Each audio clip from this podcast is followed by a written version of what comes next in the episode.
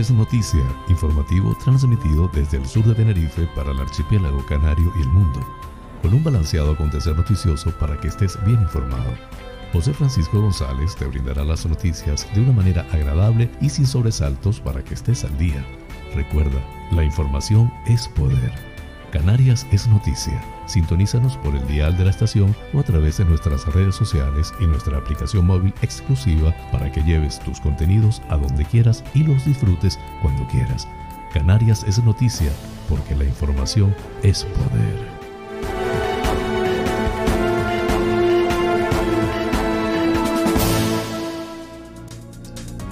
Miércoles 5 de mayo del 2021. Amigas y amigos, sean todos bienvenidos a este espacio informativo transmitido desde el sur de Tenerife para el mundo con las noticias más importantes del archipiélago canario, nacionales de España e internacionales. Soy José Francisco González y estoy muy complacido de llevarles este formato intentando les resulte balanceado y agradable a pesar del convulso mundo en que vivimos. Dicho esto, manos a la obra.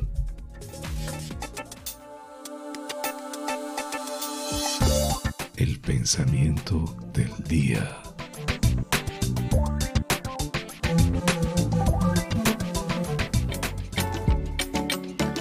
Para realizar una acción positiva hay que mantener una visión positiva. Dalai Lama. Titulares. Canarias admite que al fin, el fin del estado de alarma pone un poco más difícil el control de la pandemia.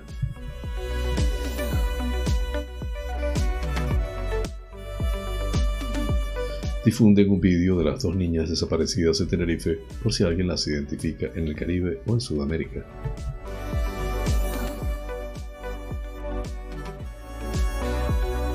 Si Podemos Canarias propone llevar a cabo auditorías energéticas para comprobar la eficiencia de todos los edificios públicos de las islas.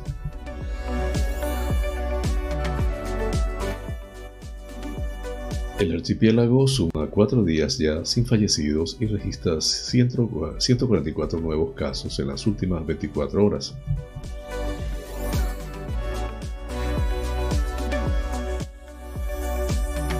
Sanidad reanuda esta semana la vacunación de policías locales y docentes.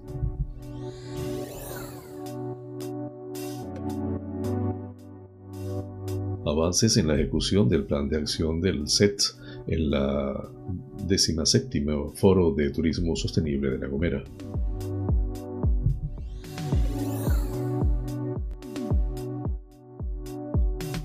El Supremo confirma la sanción de 6 millones de euros a Endesa por el apagón del año 2013 en La Palma.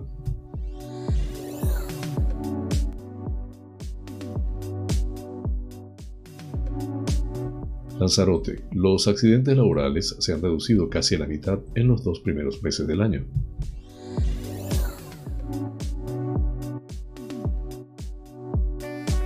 Coalición Canaria Fuerteventura celebra este sábado su quinto Congreso Insular.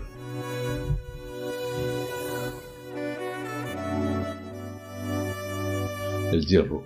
El vino tinto maceración carbónica de la cooperativa del campo Frontera obtiene la gran medalla de oro en Agrocanarias.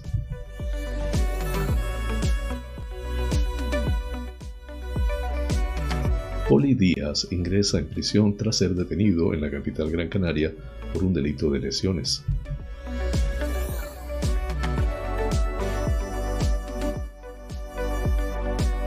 Detenidos por robar gran cantidad de artículos en Playa del Inglés, en Gran Canaria.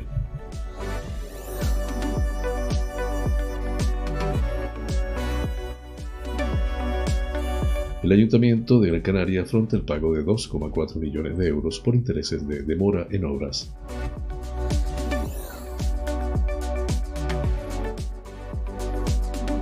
Tenerife pasa a nivel de alerta número 2.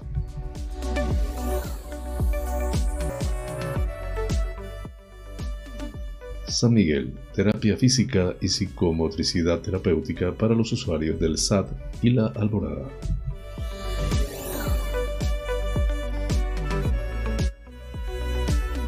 Arona, la reforma del Beach Club de Palmar cuenta con los permisos de costas.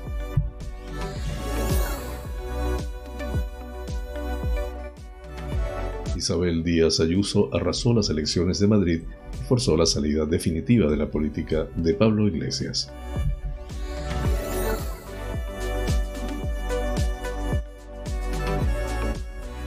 Pedro Sánchez ha abuchado su salida del colegio electoral en el que ha votado.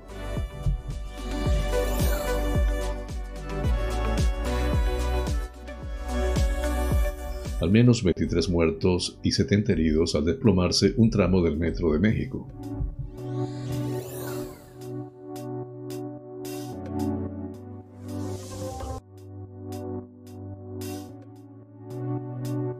detenidos seis españoles por no ponerse la mascarilla y montar un alboroto en un vuelo de España a Ámsterdam. Flash informativo. Noticias Comunidad Autonómica.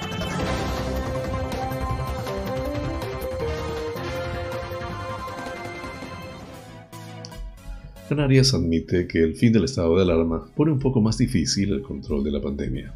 El viceconsejero de la presidencia del gobierno de Canarias, Antonio Olivera, ha admitido este martes que el fin del estado de alarma, previsto para el 9 de mayo, pone un poco más difícil el control de la pandemia, aunque ha señalado que hay cuestiones que se pueden regir por la normativa autonómica.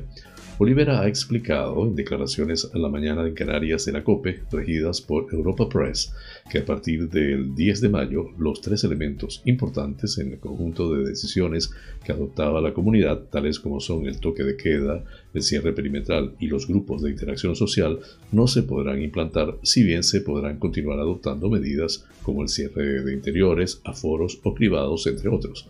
Para seguir regulando el control de la pandemia con las medidas autonómicas se mantendrán los niveles como hasta el momento. Es otra forma de trabajar más compleja, concluyó.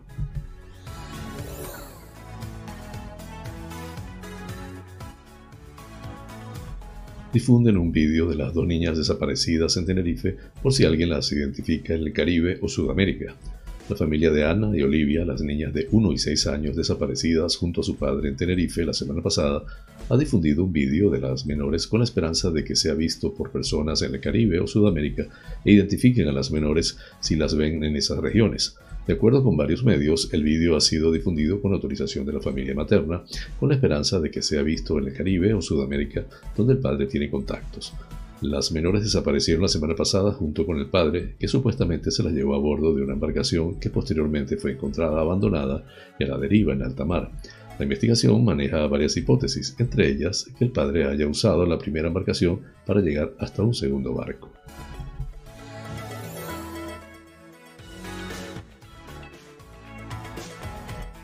Si Podemos Canarias propone llevar a cabo auditorías energéticas para comprobar la eficiencia de todos los edificios públicos en las islas.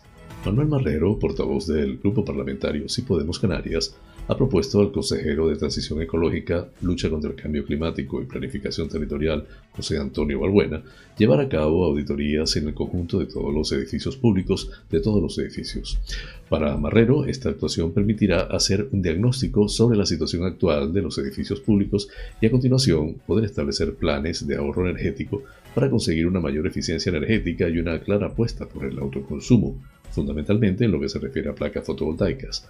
Del mismo modo, todo lo ahorrado el gobierno debe reinvertirlo en favorecer que la ola fotovoltaica llegue a través de ayudas y subvenciones al conjunto de la sociedad, insistió Marrero al consejero Balbuena. El portavoz parlamentario de Sí Podemos Canarias, que preguntó al consejero por los proyectos para la implementación de placas fotovoltaicas en los edificios públicos, insistió en que los planes del Ejecutivo deben contemplar también el uso de la geotermia de baja y media entalpía allí donde sea posible. Lo público debe participar en la creación de empresas públicas productoras, distribuidoras y comercializadoras de energía, así como el, fomento de asocianismo y el cooperativismo energético y las llamadas comunidades energéticas que promueven un sistema más justo, eficiente y colaborativo de nuestros recursos energéticos, insistió Marrero.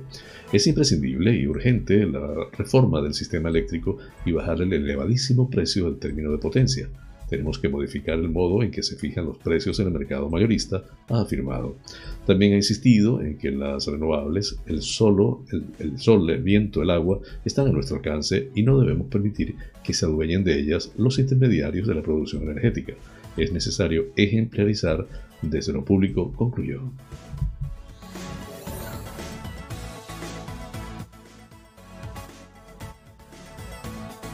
La Consejería de Sanidad del Gobierno de Canarias retomará esta semana la vacunación de policías locales y docentes que vieron interrumpida su vacunación tras la paralización de la inoculación de la vacuna AstraZeneca a las personas de menos de 60 años. Según ha informado en una nota, la reorganización y citación para la vacuna de estos dos grupos se produce una vez que se ha avanzado en la vacunación de los colectivos vulnerables, llegando ya a superar el 70% de vacunados de los mayores de 60 años. Hasta el día de ayer, el personal de los equipos de vacunación del Servicio Canario de Salud había administrado una dosis de alguna de las vacunas autorizadas en España a 459.589 personas, lo que supone un 24,5% de la población diana de Canarias. Además, se había logrado la inmunización con pauta completa de 191.329 personas, lo que representa el 10,23% de la población diana. Con respecto al grupo de mayores de 60 años, se ha llegado a la vacunación de más del 70% de esta población y a la citación de gran parte de este colectivo, por este motivo, esta semana se retomará la vacunación de las personas de los colectivos integrantes de los grupos 3 y 6.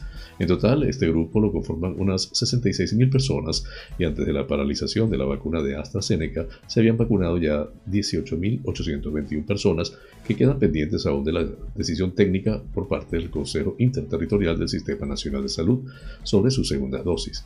Este avance también permitirá comenzar con personas de menos de 60 años. Ante el avance de la vacunación de los vulnerables y la llegada suficiente de dosis, la Consejería de Sanidad retoma las agendas de los grupos 3 y 6, cuya citación será como se venía realizando, a través de las entidades colaboradoras como Consejería de Educación, FECAM o colegios profesionales. Además, Canarias sigue avanzando en el resto de calendario vacunal, habiendo logrado ya un 98,7% de inmunización en el grupo 1, un 99,3% en el grupo 2 y un 91,9% en el grupo 4. Entre este lunes y martes, Canarias ha recibido 66.700 dosis de Pfizer y este viernes está prevista la llegada de 14.100 de Moderna. La Consejería está pendiente de la confirmación del número de dosis y fecha en la que llegarán los próximos envíos de AstraZeneca y Janssen. El calendario vacunal va desarrollándose por los grupos de población diana a los que va dirigido y por vacuna disponible, destinada a cada grupo de, edad según la Estrategia Nacional de Vacunación contra la COVID-19 en ese sentido, los equipos de vacunación de cada zona básica de salud van avanzando con cada grupo poblacional según se va finalizando el anterior, priorizando continuar con la máxima cobertura de cada grupo de edad sin que se paralice el proyecto de vacunación en ninguna isla.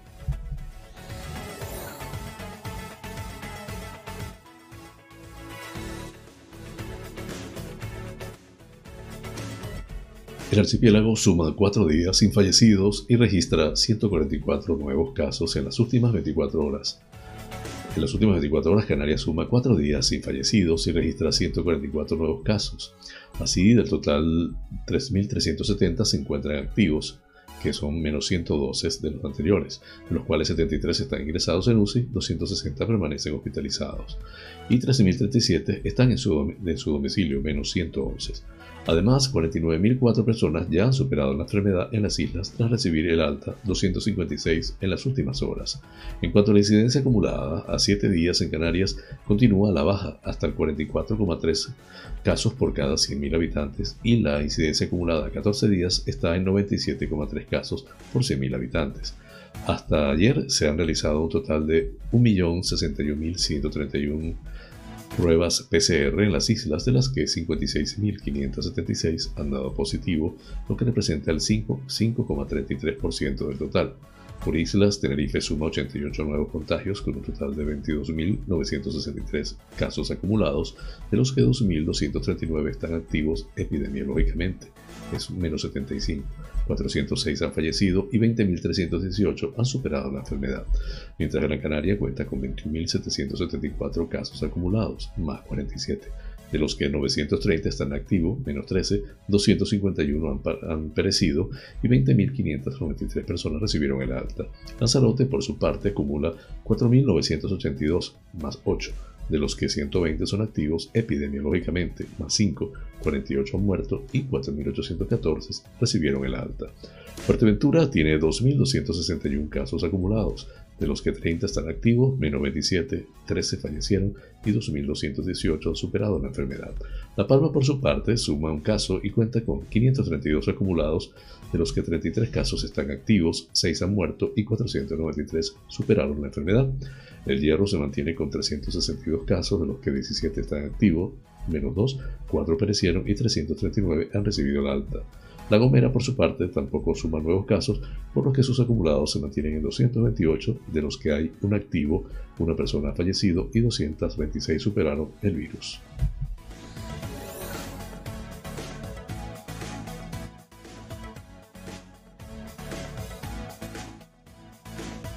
El próximo jueves 6 de mayo, a partir de las 10 de la mañana, tendrá lugar la decimoséptima edición del Foro de Turismo Sostenible de La Gomera. Una vez más, las administraciones, colectivos y empresas comprometidos con el turismo sostenible y toda la ciudadanía interesada se podrán encontrar en este espacio de participación que por primera vez se celebra de forma telemática. En esta ocasión, y tras más de un año desde la última edición del foro, podremos conocer la marcha de algunas de las iniciativas del plan de acción de los SETS como el ajardinamiento con especies autóctonas, la situación y perspectivas de los museos y centros de interpretación públicos, cambios en el uso público en el Parque Nacional de Garajonay o el proyecto Los Caminos del Agua en La Gomera, entre otros.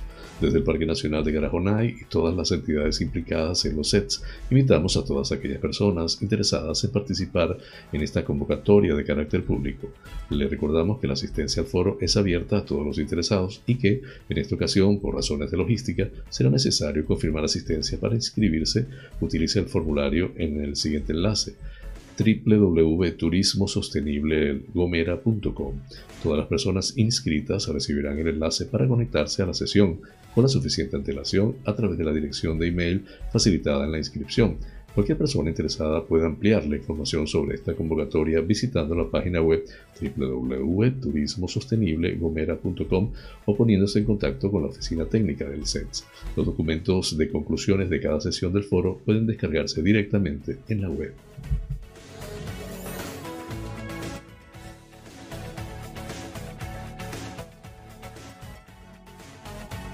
El Tribunal Supremo ha confirmado la sanción que el gobierno de Canarias impuso a UNELCO Endesa por el cero energético que sufrió La Palma el 11 de diciembre de 2013 en medio de una fuerte tormenta.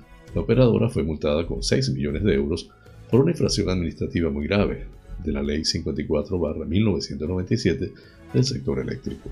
Una negligencia que no se le imputaba por el origen del apagón producido por la caída de un rayo sobre una línea de, de media tensión, sino por su respuesta al incidente y es que el equipo que debía resolverlo y restablecer el suministro, según los planes de reposición del servicio de la compañía, falló.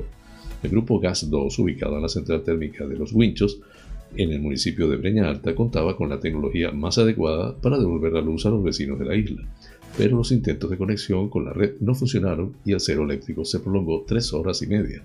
La eléctrica aludía al contenido del expediente sancionador y del decreto del gobierno de Canarias para recordar que durante ese incidente no recibió ningún tipo de instrucción para el restablecimiento del suministro y por lo tanto no se produjo esa desatención que a su juicio se requería para que se considere consumada la infracción muy grave. Una cuendesa reprochaba también a la administración que lo hubiera sancionado sin concretar el porqué de la negligencia imputada, sin cuantificar el daño o deterioro causado y tras haber excluido que ese cero eléctrico hubiera reportado cualquier beneficio a la compañía o que se hubiera demostrado una intencionalidad en el fallo del equipo de reposición. Además, negaba que fuera reincidente y consideraba absolutamente desproporcionada la multa impuesta. El Supremo rechaza todos esos argumentos y concluye que los motivos arguidos no revisten interés casacional para la formación de jurisprudencia. La sección primera de la Sala de lo Contencioso Administrativo con el magistrado Ángel Ramón Azoramena como ponente, recuerda que el artículo 60 de la ley del sector eléctrico se expresa en términos claros y sanciona el incumplimiento de la obligación de mantener las instalaciones en adecuadas condiciones. La inexistencia de instrucciones por parte de la Administración o de los gestores de la red de transporte y distribución no exime a la empresa de esta obligación, remarca el auto. La resolución judicial incide en que el riesgo para el suministro no se debió únicamente al rayo que cayó sobre la línea de media tensión y que originó el apagón, sino que en la instalación de un ELCO, Endesa, no respondió de manera adecuada para la efectiva reposición de la electricidad. Con respecto a la proporcionalidad de la sanción, la sentencia del TSJC ya había resuelto que esos 6 millones de euros corresponden a la cuantía mínima prevista para las infracciones muy graves, que el apagón afectó a la totalidad de la isla y por tanto a un número importante de abonados que persistió durante más de tres horas y media, el tiempo en el que se restableció por completo el sistema, tarea para la que hubo que utilizar otros grupos de la central de los, winchos, de los guinchos, y que no era el primer incidente que se producía en la isla en los últimos años.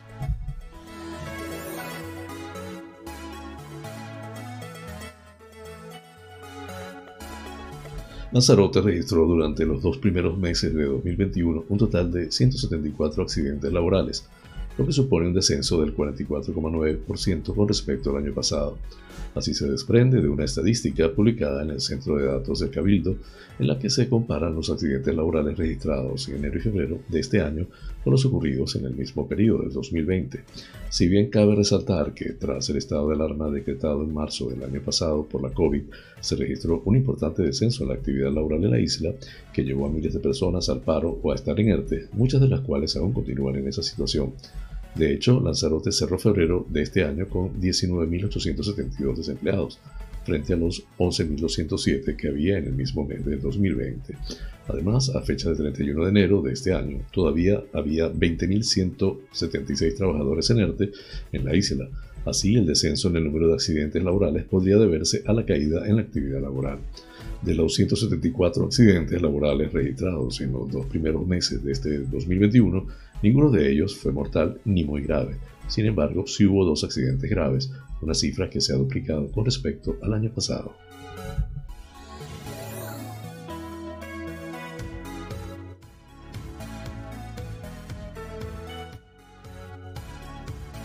Coalición Canaria Fuerteventura celebra este sábado 8 de mayo su quinto Congreso Insular de forma telemática, atendiendo a las indicaciones derivadas de la COVID-19. La cita permitirá actualizar las ponencias política y de reglamento que regirán el funcionamiento de la organización durante los próximos años. También se elegirán los integrantes del Consejo Político Insular, 39 personas, de entre las cuales se designará a los responsables de la Secretaría Insular y de la Secretaría de Organización. El plazo de presentación de candidaturas finalizará a las 12 horas del sábado. Toda la actividad se desarrolla a través de videoconferencia, para lo cual desde la tarde del viernes comenzará el plazo de acreditación de compromisarios. A las 9 horas del sábado está previsto que se constituya la mesa del Congreso. A continuación, la presentación de la memoria de gestión del Consejo Político Insular saliente a cargo del actual secretario insular, Mario Cabrera. A partir de entonces comenzará el trabajo de debate de enmiendas y aportaciones a la ponencia política y a la ponencia de reglamento que han venido siendo recibidas durante las últimas semanas a través de las indicaciones de afiliados y simpatizantes. La representación de candidaturas se realizará al mediodía para a continuación llegar llevar a cabo la votación y la elección.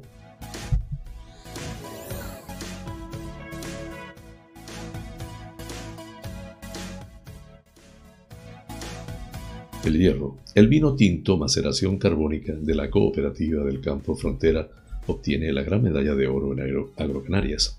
De vino tinto, maceración carbónica, la Sociedad Cooperativa del Campo Frontera ha obtenido la gran medalla de oro en Agrocanarias 2021 en la categoría de vinos tintos.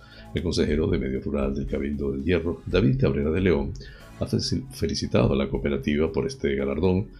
El vino tinto de maceración, como les decía anteriormente, ha obtenido la gran medalla de oro Agrocanarias 2021 en la categoría de vinos tintos. Las felicidades a todos los vinicultores del hierro por un reconocimiento más a los vinos de nuestra isla. Es un ejemplo más del trabajo y el esfuerzo que hacen cada día los trabajadores del campo en el sector primario del hierro, ha destacado el consejero Herreño.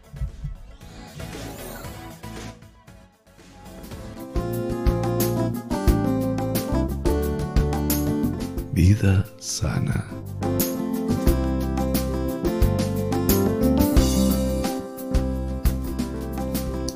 Ayer les hablé de las magníficas bondades del complejo de vitaminas B. Hoy les traigo los alimentos que la contienen y que son recomendados consumir para nutrirnos bien y preservar la salud. Para adultos, frutos secos, pescados, mantequilla, hígado, sardinas, salmón, plátano, pistachos, semillas de girasol, lentejas, leche, aguacate. Para niños, cereales integrales, legumbres y carnes, pescado, hígado, carne de res, huevos, carne de pavo, espinaca y papas. Flash informativo. El tiempo en Canarias.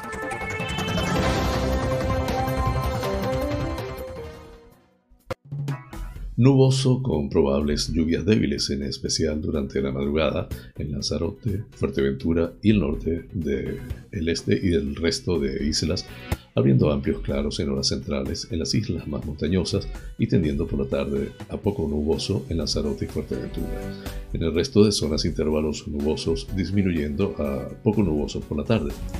Temperaturas con pocos cambios, viendo viento del norte al nordeste moderado con intervalos de fuerte. Las temperaturas se marcarán dentro de los 12 grados las mínimas y los 29 grados centígrados las máximas en las Islas Afortunadas. Una pausa breve y ya regreso con ustedes. El noticiero es presentado por fina cortesía de los siguientes sponsors.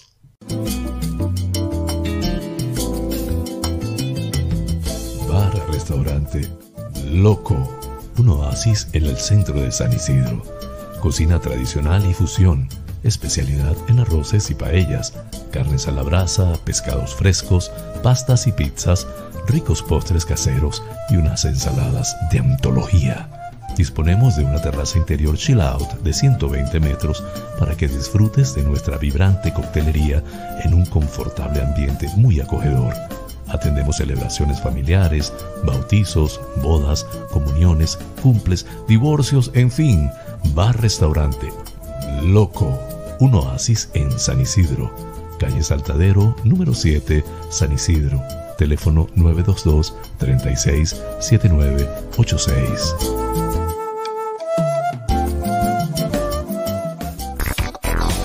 Wheeler Dealer Las Chafiras. Venta de vehículos de ocasión seminuevos con seguro, traspaso y garantía.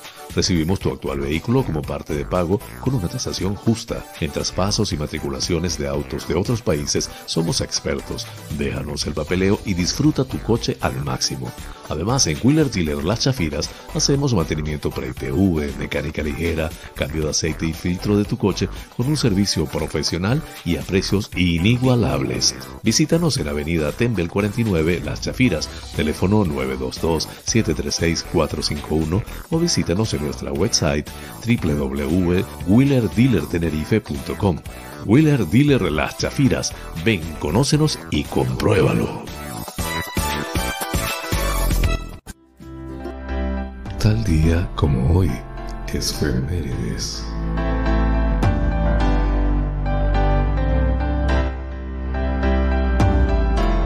El 5 de mayo de 1821 fallece el general republicano durante la Revolución y el directorio Napoleón Bonaparte. Desde su muerte bajo custodia británica en la isla de Santa Elena en 1821, las afirmaciones de que Napoleón Bonaparte fue asesinado, envenenado o sacado de la isla no desaparecieron hasta que un estudio confirmó que murió a los 51 años a causa de una úlcera péptica, es decir, ni envenenamiento por arsénico, como algunos habían especulado, ni nada más. Se trata de un caso avanzado de cáncer gástrico. El estudio, publicado en la revista Nature Clinical Practical Gastroenterology, eh, combinó los conocimientos actuales de medicina con informes de autopsias, memorias médicas de Bonaparte, relatos de testigos oculares e historias médicas familiares, descubriendo que el sangrado gastrointestinal fue la causa inmediata de su muerte. Las descripciones originales de la autopsia indicaban que el estómago de Bonaparte tenía dos lesiones ulceradas, una grande en el estómago y otra más pequeña que atravesó la pared del estómago y llegó al hígado.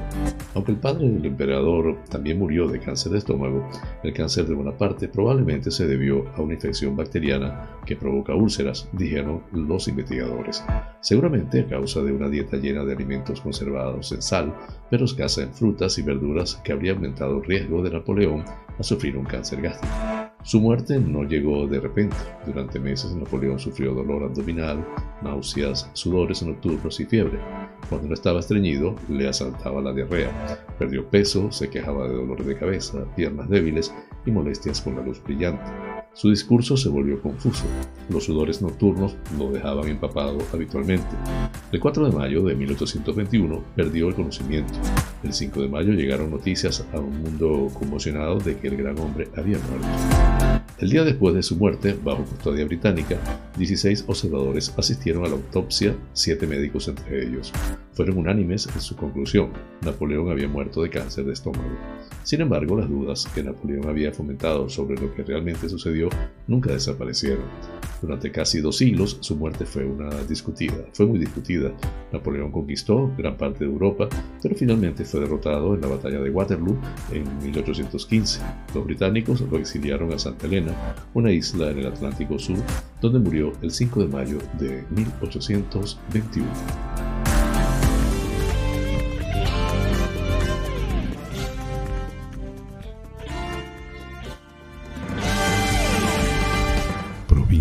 Las Palmas de Gran Canaria.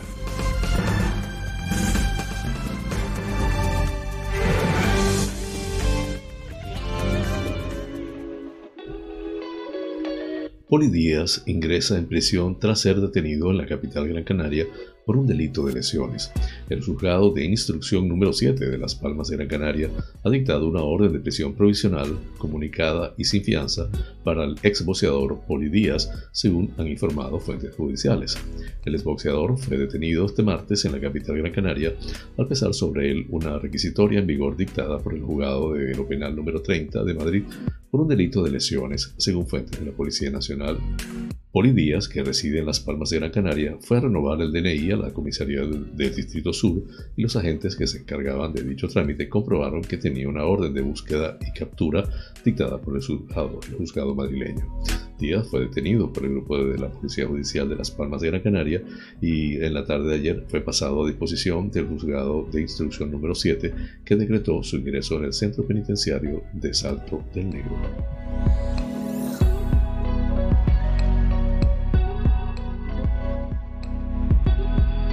Agentes de la Policía Nacional han detenido a dos hombres de 21 y 26 años con antecedentes policiales como presuntos autores del delito de robo con fuerza en el interior de un establecimiento comercial de Playa del Inglés en San Bartolomé de Tirajana, Gran Canaria.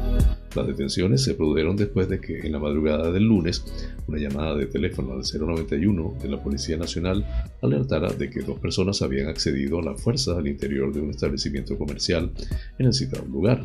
De este modo, los agentes se aprisionaron en el lugar donde pudieron sorprender a dos hombres que al percatarse de la presencia policial iniciaron una huida a pie hasta ser alcanzados y detenidos como presuntos autores de un delito de robo con fuerza, según ha informado la nota policial eh, en nota de prensa de la Policía Nacional. Asimismo, en el cacheo de seguridad le fueron intervenidos gran cantidad de artículos, tales como prendas de vestir, gorras, relojes o calzado, que los arrestados portaban en bolsas. Finalmente, instruido el correspondiente atestado policial, los detenidos serán puestos a disposición de la autoridad judicial competente.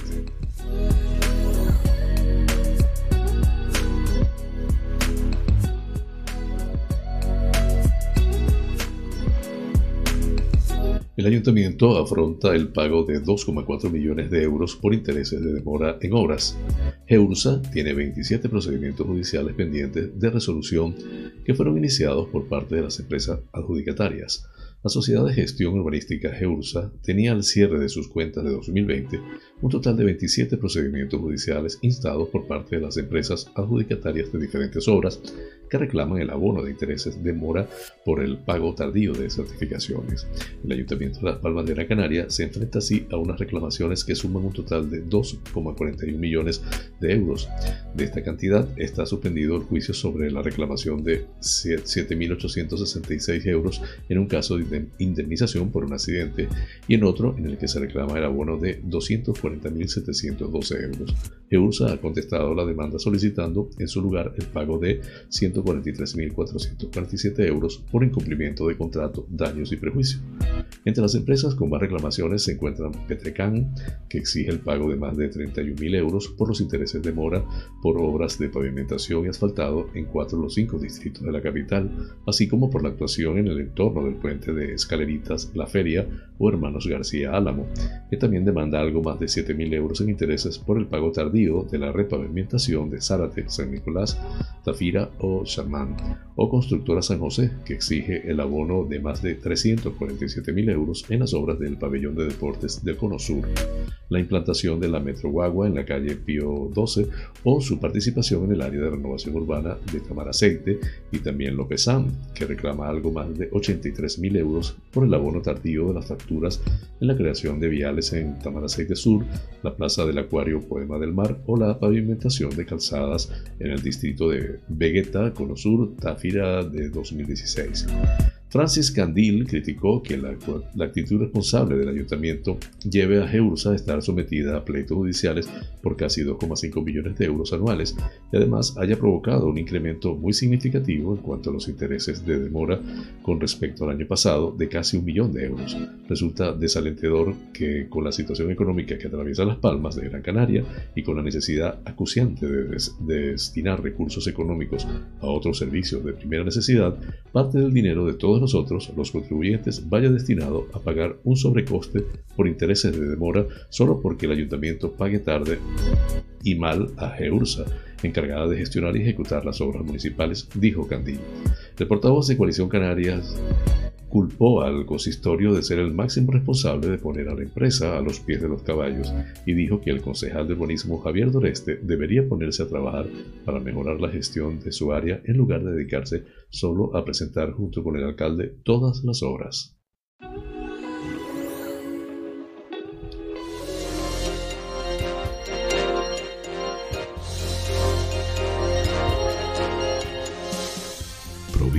Santa Cruz de Tenerife.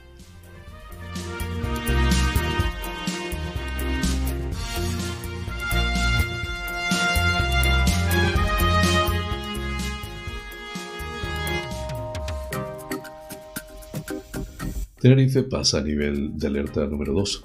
El consejero de Sanidad Blas Trujillo anunció tras el análisis del informe epidemiológico realizado a primera hora del día de ayer, martes, día 4 de mayo, que Tenerife baja a nivel de alerta 2 tras mejorar sus indicadores durante los últimos días. El cambio de nivel entra en vigor con la publicación del semáforo que marca los niveles e indicadores epidemiológicos de cada isla. Tenerife se mantendrá en este nivel de alerta hasta el próximo día 11 de mayo, cuando se volverán a revisar sus indicadores para comprobar si se mantiene en ese nivel o procede a efectuar algún cambio. Según el informe epidemiológico elaborado por la Dirección General de Salud Pública del Servicio Canario de Salud, el promedio de casos diagnosticados en la isla pasó de los 97 del periodo comprendido entre el 14 y 27 de abril a los 75 de media registrados en los últimos seis días. Además, desde el 25 de abril, la incidencia acumulada se encuentra en riesgo medio y con una evolución descendente. La, la incidencia acumulada a 7 días en la isla se encontraba en riesgo alto desde el día 10 de marzo, en la que ha permanecido hasta el día 24, con un promedio para este periodo de 78,5 casos por cada 100.000 habitantes. El día 26 de abril comienza a descender hasta el entorno de los 72 casos por 100.000 habitantes, indicando un riesgo medio de transmisión del virus, tendencia que se sigue manteniendo.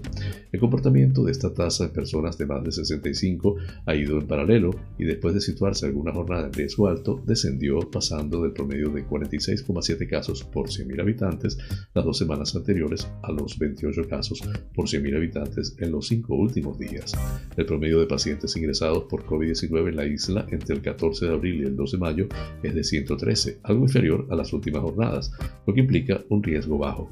No obstante, la presión hospitalaria se centra sobre todo en las unidades de críticos, aunque su porcentaje de ocupación está disminuyendo y se encuentra en riesgo medio, a pesar de que en los últimos dos días los números absolutos parece que vuelven a ascender.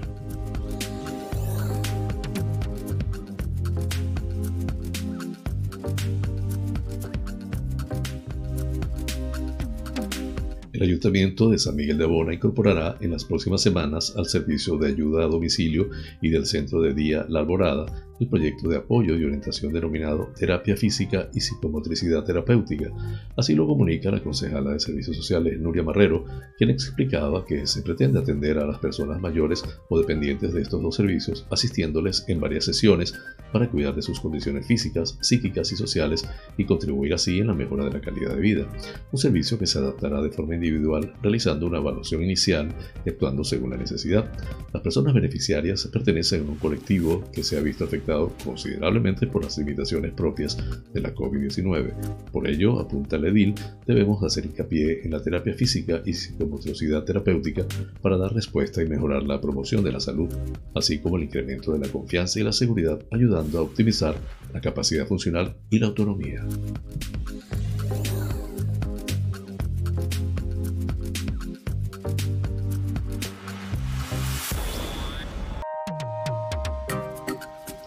Arona, la reforma del Beach Club de Palmar cuenta con los permisos de costas. Actualmente se llevan a cabo trabajos de reforma de un beach club ubicado en el Palmar, obras que se encuentran en suelo competencia de costas del Estado y que disponen de los permisos pertinentes. Las obras que se efectúan en el Beach Club de Palmara son legales y cuentan con los permisos pertinentes. Se trata de trabajo de reforma de esta instalación en suelo competencia de la Dirección General de Costas, está pendiente del Estado que otorgó la oportuna licencia que respalda las obras. Este permiso de costas es preceptivo y vinculante y por tanto es el que llevó el Ayuntamiento de Arona a otorgar la licencia que le corresponde en un suelo que es del Estado. La documentación presentada por la propiedad del Beach Club indica que los trabajos, al menos hasta ahora, se adaptan a las condiciones de los permisos otorgados tanto por costas como por parte del municipio.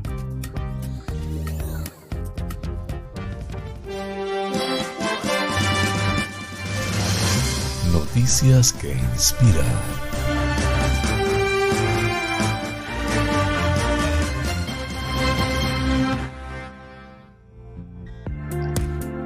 Una abuelita brasileña de 63 años aprendió a leer sus primeras palabras a través de las clases virtuales de su nieto durante la pandemia.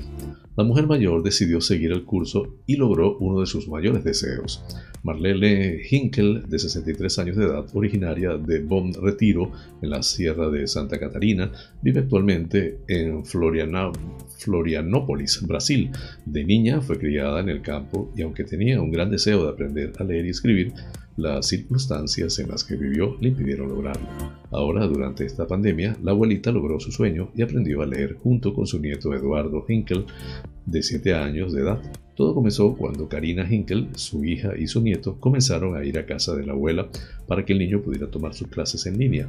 Tras seguir el curso que tomaba su nieto llamado Superlectores impartido por el Colegio Adventista de Florian, Florianópolis, Estreito Hinkel logró leer sus primeras palabras y comenzar a leer diversos textos sencillos.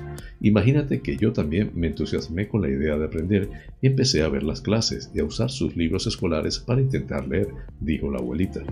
Aunque en el 2019 se inscribió en un curso de alfabetización para adultos mayores en la educación para jóvenes y adultos, con la llegada de la pandemia las clases se suspendieron. Pero la vida suele dar muchas vueltas y durante el cierre y el confinamiento, la nueva modalidad virtual para la enseñanza de los niños favoreció a la abuela brasileña. Los días viernes había un curso de lectura, lectoescritura en el grupo de Eduardo, el cual impulsó de nuevo su deseo de aprender. Los viernes había un proyecto escolar en el que los niños leían textos que el profesor elegía y, por tanto, yo leía los textos y leía mejor cada día. Él aprendió pronto a leer y escribir. Yo, en cambio, estoy intentando escribir, explicó la abuelita. Henkel utilizó los folletos de religión de su nieto y los libros que vienen de la biblioteca para tener material para leer. Tengo mucho que aprender, pero hoy ya puedo leer las canciones y los versos que se utilizan en el servicio religioso. Para mí ya lo considero un gran paso, además de poder comprar champú y acondicionador, porque créeme, muchas veces compraba mal porque no sabía leer la etiqueta y diferenciar uno de otro, añadió Hinkel. Aunque las clases virtuales han finalizado, pues su nieto volvió a las clases presenciales este año, los logros que tuvo la abuelita fueron impresionantes. Ahora se siente más motivada para seguir estudiando en casa con la ayuda de su hija y espera pronto poder retomar sus clases presenciales de alfabetización para adultos. Mi plan es seguir aprendiendo a leer. Es muy duro, me da, me da inseguridad y a veces parece que olvido todo lo que he aprendido pero realmente quiero un día tomar un libro y leer sin necesidad que alguien me corrija. Leer y comprender, ese es el objetivo, señaló. Fuente de Epoch Times en español. Flash informativo. Noticias nacionales.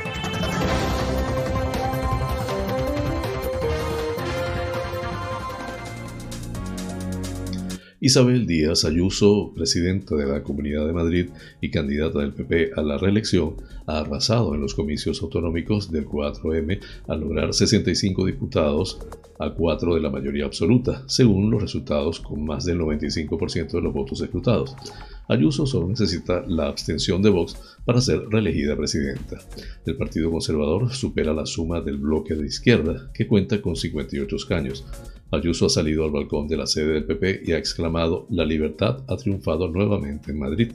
Vox obtiene 13 diputados, con lo que su unión con el PP sobrepasa los 69 escaños necesarios para alcanzar la mayoría absoluta, 69 asientos de 136. Por su parte, Santiago Abascal, líder de Vox, ha anunciado que apoyarán la investidura de Ayuso sin exigir entrar en el gobierno. El bloque de izquierda se queda otra vez en la oposición con el peor resultado de la historia del PSOE en Madrid, que pasa de 37 asientos a 24, los mismos que Más Madrid, que ya lo supera en votos como segundo partido. Podemos sube de 7 a 10 ante el resultado insuficiente para que gane la izquierda. Pablo Iglesias ha anunciado, dejo todos mis cargos, dejo la política. Ciudadanos no llega al umbral del 5% de los votos y se queda sin representación.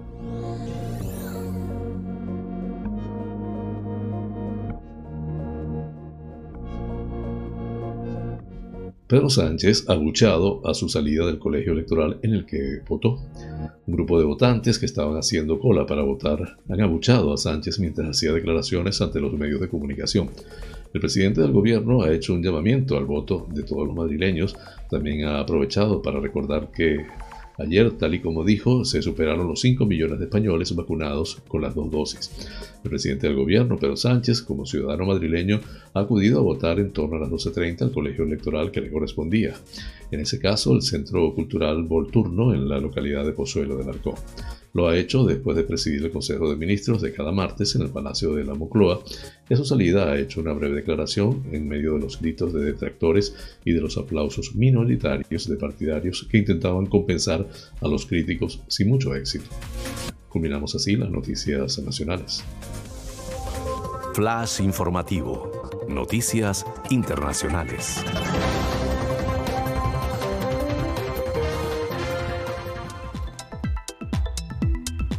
Al menos 23 personas murieron y otras 70 resultaron heridas al desplomarse en la noche del lunes un puente de la vía elevada de la línea 12 del metro de la Ciudad de México, entre las estaciones de Olivos y Tezonco, sobre el que circulaba un tren con varios vagones. Lamentablemente lo que ocurrió fue el vencimiento de una viga al paso de un convoy. Se van a hacer todas las investigaciones para conocer las causas que provocaron este incidente. Ocurrido poco antes de las 22.20 horas local, 3.20 GMT de ayer martes, informó la jefa del gobierno de la capital, Claudia Sheinbaum. En conferencia de prensa en el lugar del accidente se interrumpieron las maniobras por la debilidad que presentaba uno de los vagones caídos, añadió dijo que 34 personas fueron trasladadas a hospitales de las alcaldías de Tlahuac e Iztapalapa y algunos de los 70 heridos salieron por su propio pie. Funcionarios de la Fiscalía General de Justicia de la capital están en el lugar para identificar a los fallecidos. Las primeras imágenes del vídeo muestran cómo dos vagones del metro cayeron sobre la carretera en la que en estos momentos circulaban decenas de vehículos. Al lugar llegaron de inmediato decenas de vehículos de emergencia con más de un centenar de rescatistas para auxiliar a las víctimas y mover el tren desplomado. En un vídeo de las cámaras del sistema de vigilancia del gobierno de la Ciudad de México se observa cómo la estructura elevada se rompe al paso del tren que se desploma desde una altura de unos 20 metros y dos vagones del convoy quedan en forma de V e impactados contra el suelo. La instalación forma parte del puente del metro construido durante la administración de Marcelo Ebrard en 2006-2012, ahora canciller del país. La línea 12 se inauguró el 30 de octubre del 2012, pero se clausuró en marzo del 2014 por fallos y se reabrió de octubre a noviembre en varios tramos en 2015. El tramo se rehabilitó bajo el gobierno del alcalde Miguel Ángel Mancera. Posteriormente, y según los vecinos de la zona, la estructura quedó resentida por los sismos de septiembre del 2017. El metro de la capital mexicana transporta a cerca de 6 millones de personas todos los días laborables lo que lo hace uno de los más transitados del mundo, aunque su demanda baja durante el fin de semana. Diversas organizaciones de ciudadanos han criticado la precariedad de las instalaciones y la falta de mantenimiento que causa frecuentes interrupciones en el servicio del metro.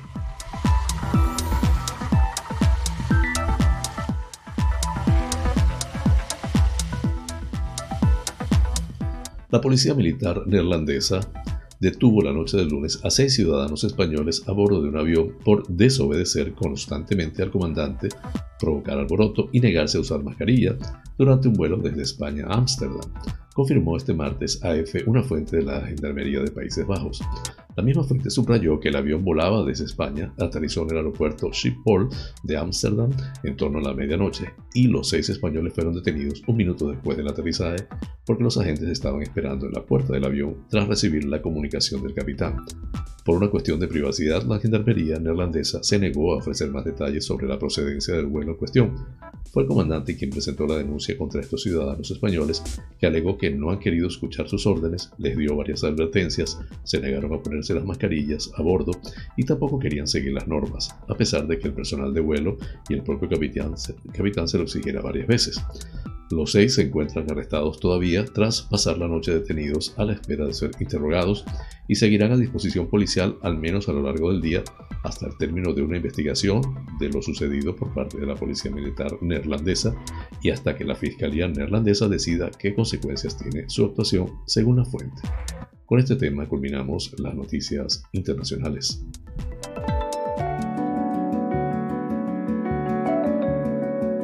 Los astros hablan. Un viaje por el maravilloso mundo de los signos del zodíaco.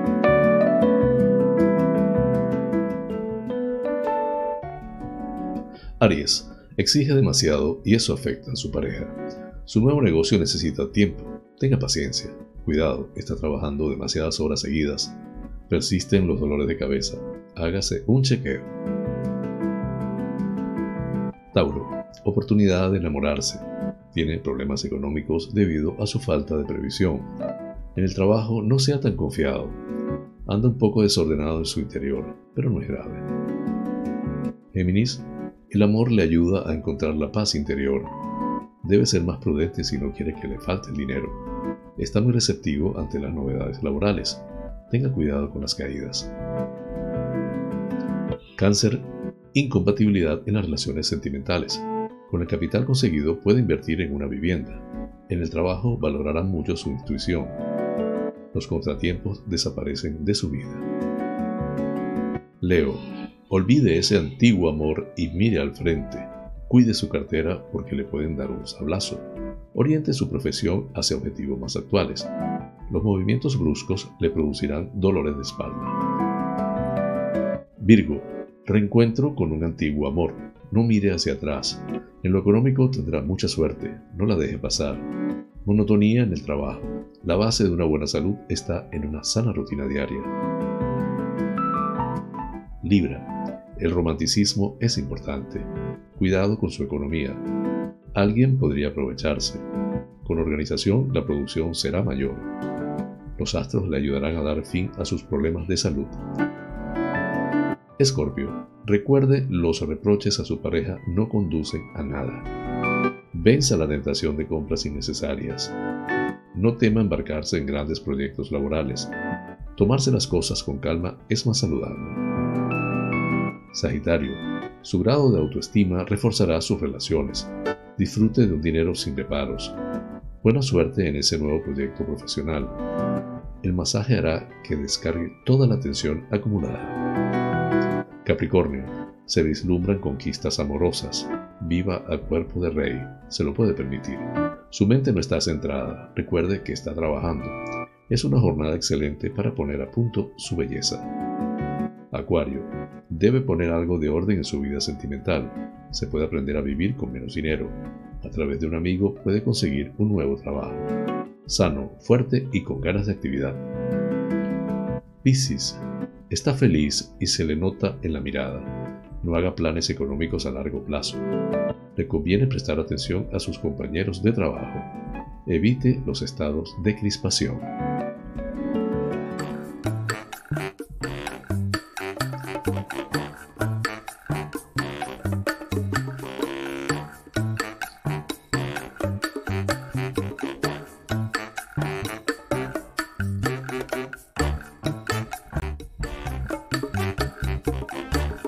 Amigas y amigos, hemos llegado al final del programa, deseando les haya sido de su agrado. Realmente es un auténtico placer llegar a ustedes desde esta pequeña isla incrustada en el Atlántico hasta los sitios más recónditos. En alguno de ellos se encuentran espectadores canarios. Vaya hasta ellos con cariño este programa. Por mi parte, les invito para mañana a la misma hora y por el mismo lugar para encontrarnos con el acontecer de las Islas Canarias y el mundo. En la dirección, producción y presentación del programa, quien tuvo el inmenso placer de acompañarles, José Francisco González. Como siempre, invitándoles a suscribirse a mi canal de YouTube, Canarias es Noticia en Directo, darle un like si les parece y activar la campanita para recordarles cada nueva emisión del noticiero. Así pues, me despido con la eficaz frase, es mejor ocuparse que preocuparse. Hasta mañana.